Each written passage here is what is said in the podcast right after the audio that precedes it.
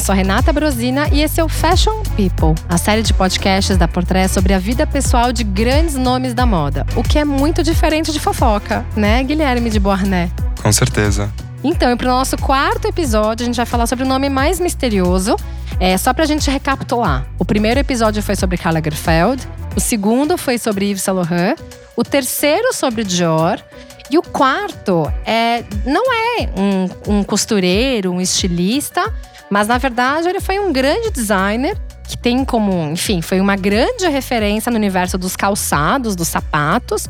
Depois de muito tempo também, os, os seus sucessores acabaram desenvolvendo bolsas, que no caso é a Roger Vivier, que é uma marca que hoje é, não está no Brasil, não tem à venda, mas o Monsieur Vivier foi muito importante no desenvolvimento da estética de vários sapatos icônicos, né, Gui? Sim, e é um personagem que tem tudo a ver com personagens que a gente já falou. O Roger Vivier teve uma ligação muito importante tanto com o Dior quanto o Laurent. E aí a gente pode falar, até você tinha feito uma grande relação sobre ele e o Lagerfeld, que os dois trabalharam até a morte, né? Sim, workaholics total. Exato. E a gente estava falando sobre esse lado mais misterioso do Roger Vivier, porque, vamos lá, é, é uma marca que ela é muito focada em acessório, né? Hoje, sapato, as próprias bolsas e alguns outros uh, leather goods, que são né, acessórios pequenos de couro. E, e, no final das contas, hoje é uma marca que ela é liderada pelo Gerardo Ferroni, que foi responsável pelos acessórios e pelos sapatos na Miu Miu durante muito tempo, ao lado da Miu Chaprada. Então hoje também ele deu uma grande repaginada. Mas é muito interessante porque o Roger Vivier, ele foi responsável por alguns códigos, né, que a gente tem de muitas vezes de memória afetiva. Eu lembro quando era criança que eu assistia o Belle du Jour e eu lembro daquele sapato que a Catherine Deneuve usava, que tinha aquela fivelona. E aí, é, isso é uma coisa que a gente lembra, né? Que é muito icônica dele, né? É a principal referência do que é o Roger Vivier, né? Os acessórios, tudo isso tem a tal da buckle. Né? Sim, a, a, fivela que ele criou em 67 para Catherine Deneuve usar em Belle de Jour, como você falou. Ele também é considerado o criador, o pai do estileto, né? Do salto fino, alto, esse salto agulha. Um, e outros saltos icônicos, como o salto vírgula, né, o salto vírgula, que até hoje a Dior usa bastante. Exato. E tem, e tem obviamente, né, outras musas também que, que começaram a, além da Catherine Deneuve. A gente vai falar muito sobre essa história, mas nos últimos anos, inclusive a Inês Lafressange fez uma parceria com a Roger Vivier, na época com Bruno Frisoni, que era o diretor criativo. Então, assim, é, é uma marca que ela é muito relevante na Europa, nos Estados Unidos, ela tem muita força também na Ásia.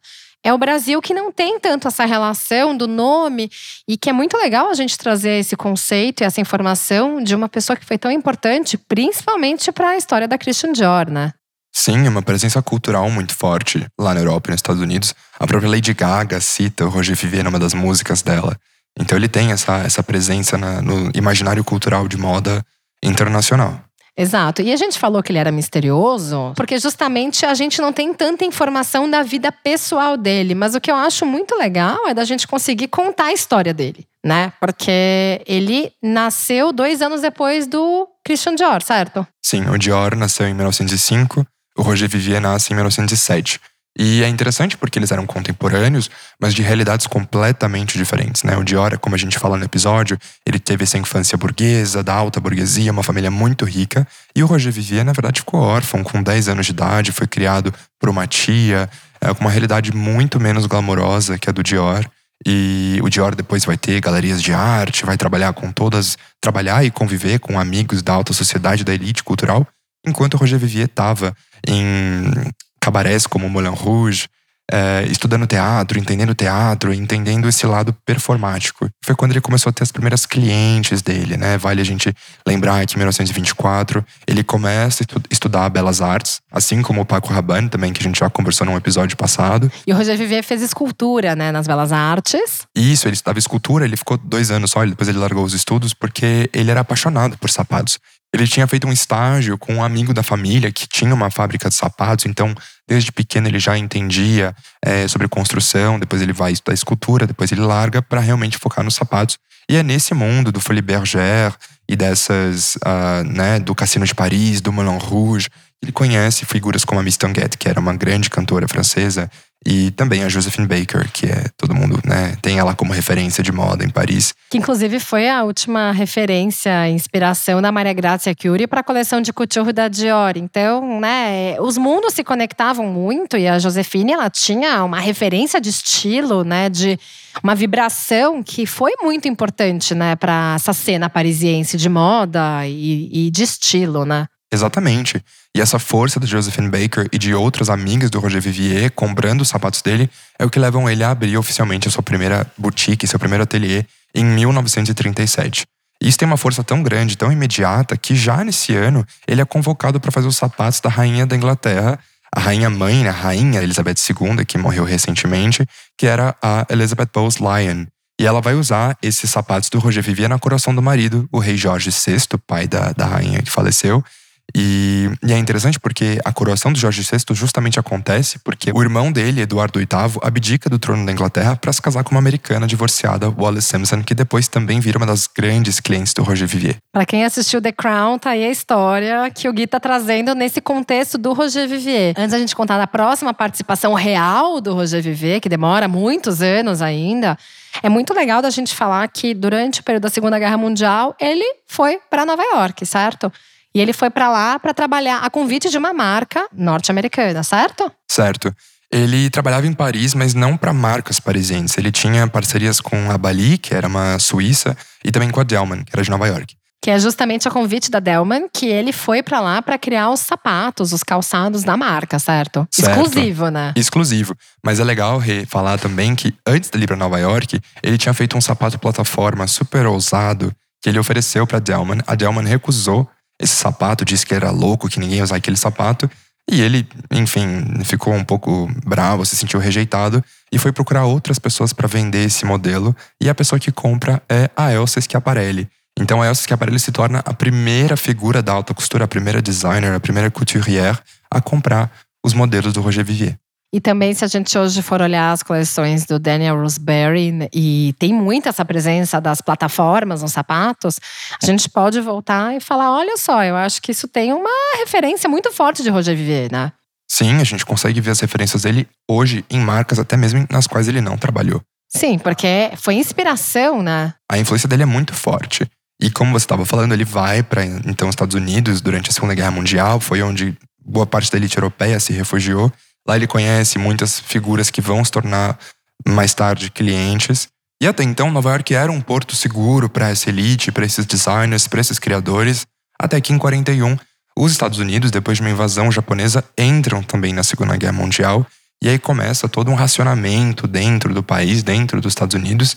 E a Delman, que até então tinha contratado o Roger Vivier como exclusivo em Nova York, corta a carga horária dele pela metade. E aí ele começa a ter dificuldades financeiras e vai buscar outros trabalhos. E aí ele começa a trabalhar como chapeleiro, certo? Chapeleiro e assistente de um fotógrafo. É também durante esse período, em 42, como assistente de fotógrafo, que ele vai entender o poder de objetos fotogênicos. Como compor um objeto, como misturar materiais e fazer uma coisa bonita de se ver. E além disso, obviamente, como você falou, ele foi trabalhar com chapelaria com uma mulher chamada Suzanne Remy, que era uma grande chapeleira. É durante esse período com ela que ele vai descobrir as plumas que depois vão ser muito importantes no trabalho dele. E foi um sucesso esse momento dele como chapeleiro. Depois até ele e a Suzanne vão abrir o próprio ateliê de chapelaria em Nova York, que era o Suzanne Roger. E vai ser um sucesso. A Vogue fala do, desse ateliê, o New York Times também, uma grande editora de moda, que era a Virginia Pope, ela era muito fã dos chapéus do, do Roger e, e muitas da clientes Suzanne. começam aí, inclusive a, a Jacqueline Kennedy era uma das grandes clientes, né? Sim, é uma figura importante que depois de alguns anos vai se tornar uma grande cliente da, do Roger Vivier. E também tem uma coisa que eu acho que só para as pessoas entenderem o que, que era a Delman, era Herman Delman.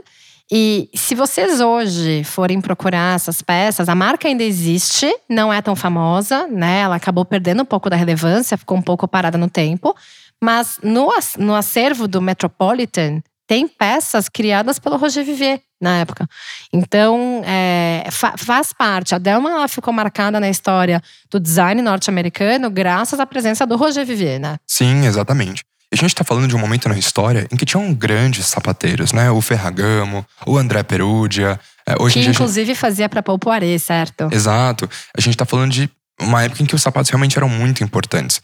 O Roger Vivier, né, e essa geração de sapateiros teve todas as inspirações dos anos 20, que foi quando os vestidos e as saias subiram, então as pernas e os pés ficavam muito mais à mostra e é por isso que os sapatos ganham esse protagonismo todo. Exato. Agora a gente vai falar sobre a volta de Roger Vivier para Paris. Porque ele, mesmo sendo exclusivo da Delman, ele podia trabalhar de Paris, ele podia continuar fazendo suas criações. Então ele voltou em 1947, que coincidentemente foi o ano de lançamento do New Look. Né? Então, na verdade, existiu uma, um retorno de uma pessoa que teoricamente não poderia trabalhar com sapato, certo? Isso, foi o timing perfeito. Em 47, a guerra já tinha acabado na Europa, o Dior estava abrindo seu ateliê e no navio de volta de Nova York para Paris, o Roger Vivier conhece um ilustrador chamado Maurice Van Mupp. E esse Maurice Van Mupp era muito amigo da Raymond Zenacker, que era a diretora da Dior na época. Ela se encanta com o Roger e marca um jantar entre o Roger e o Dior. Eles vão fazer dois jantares, vão ter dois jantares juntos. No primeiro jantar, como o Roger ainda estava sob o contrato da Delman, ele se ofereceu para fazer chapéus pro Dior, porque ele não podia fazer sapato. O Dior não deu muita bola, já tinha chapeleiros trabalhando para ele. Ele estava interessado mesmo eram nos sapatos. É, o, o Dior ele sentia essa necessidade de ter uma pessoa fixa, né, que trabalhasse para ele, porque até então eram pessoas que eram uma espécie de frilas, né, que faziam sapatos pontuais e, e assim, a partir do momento que o Dior estoura com o New Look, ele precisa que isso seja algo mais contínuo, que a pessoa entenda do estilo, aonde ele quer chegar e, o, e a grande necessidade do Dior era que tivesse uma silhueta elegante. Né? Sim, que combinasse com os vestidos dele. O Dior já trabalhava com o André Perugia, mas o André não tinha muita uh, o conhecimento de estrutura como o Dior tinha nas roupas, né? Aquelas coisas esculturais mesmo. E o Roger tinha estudado escultura, então ele era muito uh, versado nessa, nessa arte também, e era muito interessado em sapatos. Então é por isso que o Dior ele se encantava também por esse lado mais arquitetônico do Roger Vivier, né? Porque não era aquele sapato óbvio e na verdade o Roger Vivier ele tinha uma estética que saía um pouquinho da caixinha da época, né? Sim, o Dior ficou obcecado com o trabalho do Vivier e a primeira coisa que ele fez foi começar a negociar com a Delman para quebrar o contrato do Vivier com a Delman e poder trazer o, o Roger para dentro da Dior. A primeira collab já começou nessa época, né? Exato, eram collabs que o Dior sempre tinha, mas a que ele queria mesmo era com o Roger Vivier. É, então, e justamente essa collab entre a Delman e a Dior fez com que o Roger Vivier pudesse criar para as duas e também acabou criando uma conexão muito real entre a Dior e a Delman. Porque a Delman começou a vender os sapatos de preta-porter desfilados com exclusividade na Dior. Então é muito legal porque se vocês forem pensar é, esse tipo de relação transatlântica, como a gente fala, né, que atravessava de Paris para Nova York, não era tão comum na época. E ao mesmo tempo viabilizava que o Roger Vivier pudesse se conectar com essas duas marcas. E esses dois continentes. Exato. E assim, e conseguir clientes tanto de Nova York como a Marlene Dietrich, certo? Que gostava muito dos sapatos do Roger Vivier. E mantinha também essa clientela de Paris, que era toda essa turma que realmente queria cada vez mais os sapatos, de Elizabeth Taylor, a gente tem uma série de outros nomes, Sophia Loren. As grandes divas eram apaixonadas pelos sapatos do Roger Vivier, né? Sim, mas esses acordos entre a Dior e a Delma não foram instantâneos. Né? O Dior conhece Vivier em 49. Eles só vão começar a trabalhar juntos em 53. Então são quatro anos aí de acordos para entender o que exatamente podia ser feito para que o Roger pudesse quebrar o contrato dele sem grandes consequências. E nesse meio tempo, né, de quatro anos, em 52, o Roger Vivier é chamado para fazer os sapatos da Rainha Elizabeth II para a coroação dela. Ele já tinha feito para a mãe, como a gente contou no comecinho do episódio, e agora ele ia fazer para a filha, na coroação dela.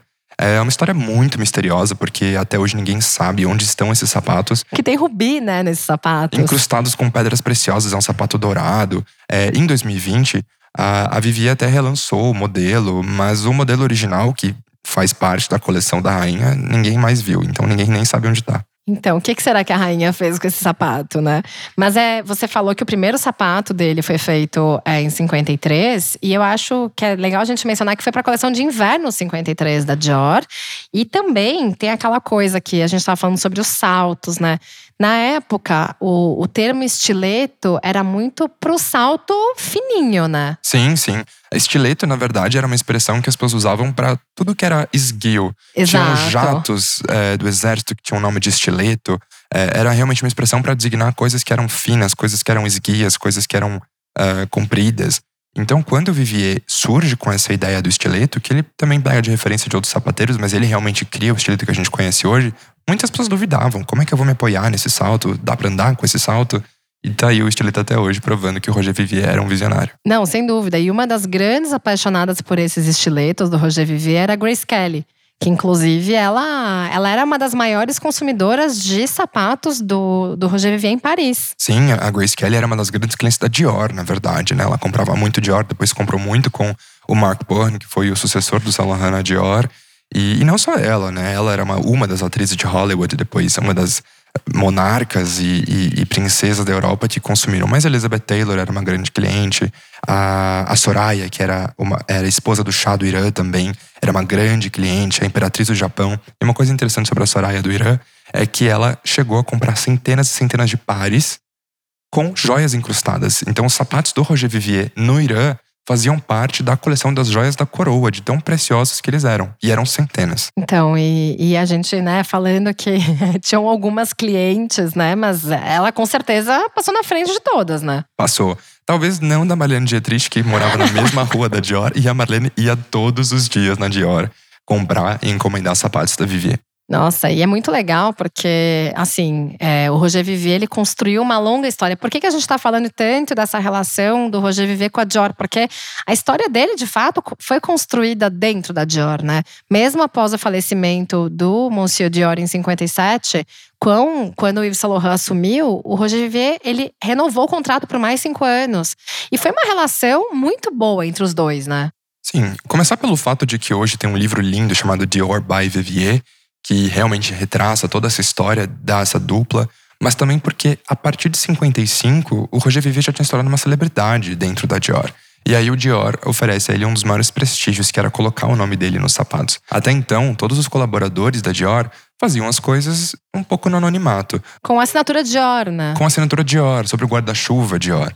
O Roger Vivier é o primeiro colaborador que vai começar a assinar coisas com o nome dele. Então, se você pegar os sapatos dessa época, tá escrito Roger Vivier para a Dior.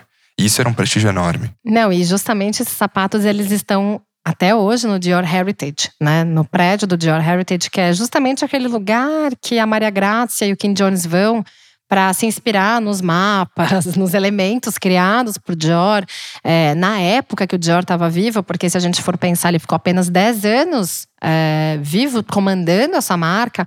Então, esses sapatos do Roger Vivier estão lá até hoje, né? Então, assim, é, é, muito legal como a Dior consegue manter esses acervos vivos até hoje, né? Sim, o trabalho deles é impecável nesse sentido. E como você falou, foram só 10 anos de Christian Dior na Dior. Em 57 ele morre. O Roger Vivier mantém o contrato com a marca e começa a trabalhar com o Saint Laurent, que foi o, herdeiro da Dior. A gente também conta isso no episódio dele. E, e eles trabalham muito bem juntos. O Saint Laurent tinha um, uma compreensão, um entendimento do que o Dior fazia, da figura da mulher e respeitava muito a arte e o trabalho do Roger Vivier. Então eles se dão muito bem. E foi nessa época que ele criou o Gazelle, né? Que era um dos grandes sapatos feitos junto com o né? Sim. E é interessante dizer porque o Gazelle ele tinha um bico que nenhum sapateiro conseguia reproduzir. Muitos Exato. dos designs do, do Roger Vivier eram copiados porque eram icônicos, né? O salto choque, o próprio salto vírgula. Mas o sapato, o gazelle, né? De gazela em francês, do animal africano tinha um bico que era muito particular, muito difícil de ser moldado. É, então era quase que não reproduzível por outras, outras marcas. Então é. É, é. muito icônico e muito particular da Dior. Não, e tem, e tem essa parte, né, que a relação do Yves Saint Laurent com o Roger Vivier, mesmo após a saída do, do Yves Saint Laurent da marca, é, eles continuaram trabalhando juntos depois, quando o Yves Saint Laurent já tinha a marca dele, mas ainda antes, é, com o Mark Bohan, que assumiu após a saída do Yves Saint Laurent, é, parece que as coisas não andavam muito fáceis, né, entre os dois, né? Não, é, vale lembrar que quando o Saint Laurent sai da Dior é justamente por algumas questões internas e as vendas não estavam exatamente como o Marcel Boussac, que era o grande investidor da Dior, queria. Então, quando ele troca o Saint Laurent pelo Mark Bohan, ele esperava mesmo que as coisas fossem um pouco mais leves, menos afetadas, como o Dior e o Saint Laurent tinham feito. Então, o Mark Bohan vai buscar uma moda um pouco mais burguesa, um pouco mais não diria do dia a dia, porque continuava sendo alta costura, mas muito diferente daquela coisa estruturada e hiper feminina que a gente tinha é, em mente quando pensava em Dior e Saint Laurent. O Roger Vivier não se dá bem com essa nova estética, os sapatos e os vestidos começam a não combinar mais, e aí em 63 ele decide sair efetivamente da, da Dior e abrir o próprio ateliê. Então, e, e aí é justamente nesse momento que o Roger Vivier, ele começa a seguir esse caminho dele mesmo, com a sua clientela, com a sua fama, porque ele realmente tinha virado uma celebridade. E era um nome muito procurado, né? As pessoas queriam um sapato do Roger Vivier. E, consequentemente, se ele estivesse na Dior, queriam sapatos do Dior pelo Roger Vivier. Quando ele abre a própria marca, ele não deixa de criar sapatos para outros criadores, né? Ele trabalhou depois com Guy Laroche, com a Madame Gray, com o próprio Pierre Balmain. Mas a grande collab dele, depois que ele abriu a própria marca, foi com o Saint Laurent. Foram anos e anos de parceria. Teve a coleção do Mondrian, que é conhecidíssima e que tem aquele, aquela sapatilha, aquela flat com o a buckle. É, né? com a fivela, que depois vai ser usada pela Catherine Deneuve. Mas a, esse sapato fivela, ele nasce na coleção Mondrian com o Saint Laurent. É, porque tem bem a referência, né, do, dos geométricos, que são, enfim, icônicos nessa coleção. E, e, a relação dele, deles era muito boa, né? Por mais que o não fosse a pessoa mais fácil também de trabalhar, eles tinham um elo e uma conexão muito moderna e, e muito fácil de ser lidada, coisa que o Marc Bohan não conseguiria segurar por muito tempo no Roger Vivier, né? Não, e o Saint tinha um olhar muito bom para colaboradores, né? Com o Roger Vivier, é claro, mas depois ele traz a Lulu de la Falaise para ser a diretora de acessórios, então ele também sabia trabalhar em equipe. Exato. E aí depois o Roger Vivier começou a seguir a sua marca e começou a manter a sua clientela cada vez mais próxima. Então, essas pessoas que consumiam os seus sapatos na época da Dior também começaram a migrar junto com ele. Mas é isso, nessa época a gente tem pouca informação sobre a vida pessoal dele, né, Gui? Pouca informação da vida pessoal dele durante toda a vida dele, porque ele era uma pessoa muito discreta, apesar de ser uma celebridade. E olha que ele era de escorpião, né? A gente podia ter informações mai maiores do mapa astral dele, né? E mais picantes também, sendo escorpiano. Pois é, olha a história do Lagerfeld, olha a história do Laurent. A gente sabe que o Dior ele era mais contido, um pouquinho mais discreto. Mas assim, o Roger Vivier é um perfil 100% misterioso. A gente sabe, até a gente estava conversando, ele teve um filho adotivo, né? Sim, que era o Gerard Benoit Vivier, que está vivo até hoje. Enfim, focando mais no trabalho dele, naturalmente, é, a gente sabe que ele começou também, depois de muito tempo, que ele fez a marca masculina, né? Ele também começou a fazer sapatos masculinos. Hoje em dia não tem esses sapatos masculinos, né? Hoje o Gerardo Feloni, ele foca muito no feminino e, e é um feminino fresh. Depois da entrada dele, teve um grande, uma grande mudança, porque ele carrega um pouquinho de uma estética um pouquinho mais pesada, um pouquinho mais brilhosa, mas ainda assim é super atraente, mais decorada, coisa que ele reflete muito do trabalho dele na Mil Mil. Mas assim, é, na, ele teve grandes clientes, como o próprio John Lennon, né? Sim, ele começa essa linha masculina em 69, ele vai atrair clientes como Cary Grant, como o próprio Rudolf Nureyev, o bailarino russo, o Marvin Gaye. E como você falou, o John Lennon também vai ser um dos grandes clientes dele. Inclusive, a gente falou antes da gravação sobre a, a bota usada pela Brigitte Bardot. Sim, as botas Cuissard. Uh, eu acho legal até fazer um paralelo com os anos 20, porque né? Ele tem essa referência dos vestidos curtos, das saias curtas que deram atenção aos pés. E nos anos 60 vem exatamente a mini saia.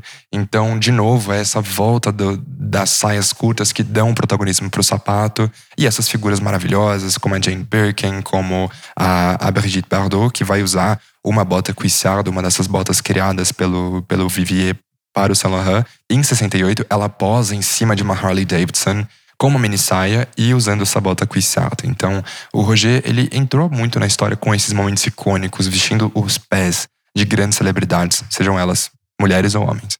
Isso reflete até hoje, né? Porque é um nome que, como a gente estava falando no início do programa, é, não é tão é, disseminado no Brasil, até porque é uma marca que não está presente aqui.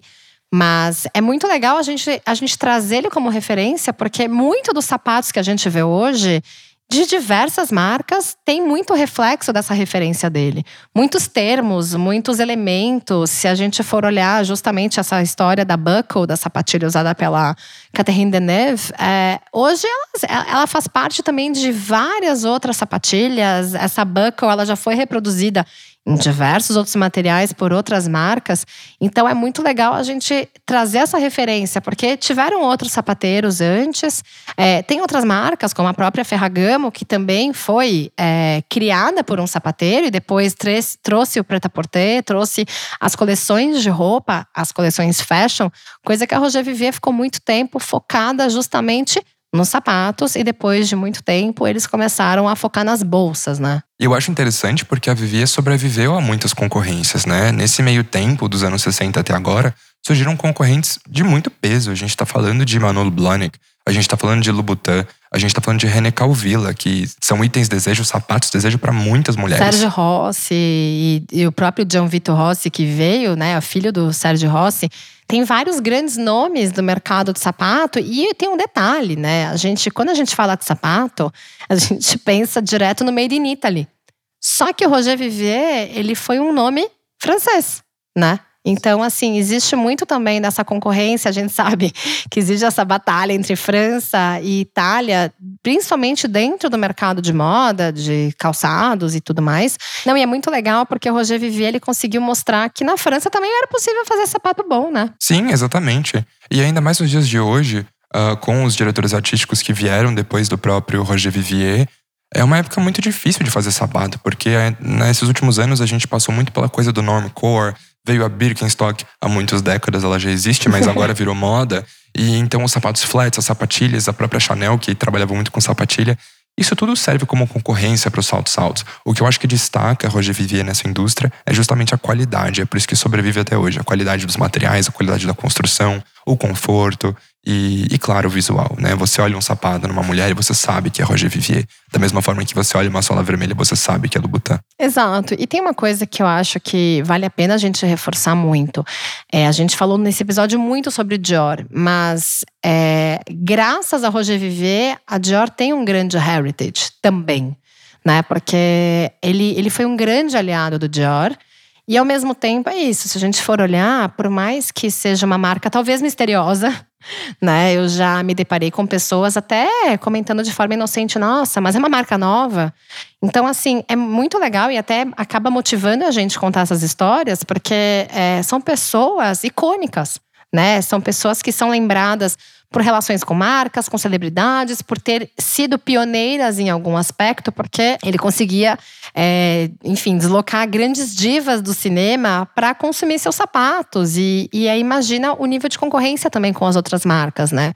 Então é muito legal a gente poder trazer esse nome e fazer com que as pessoas conheçam mais ele, né? Sim, e eu acho que o Roger também era um símbolo de paixão por moda, de paixão por sapatos.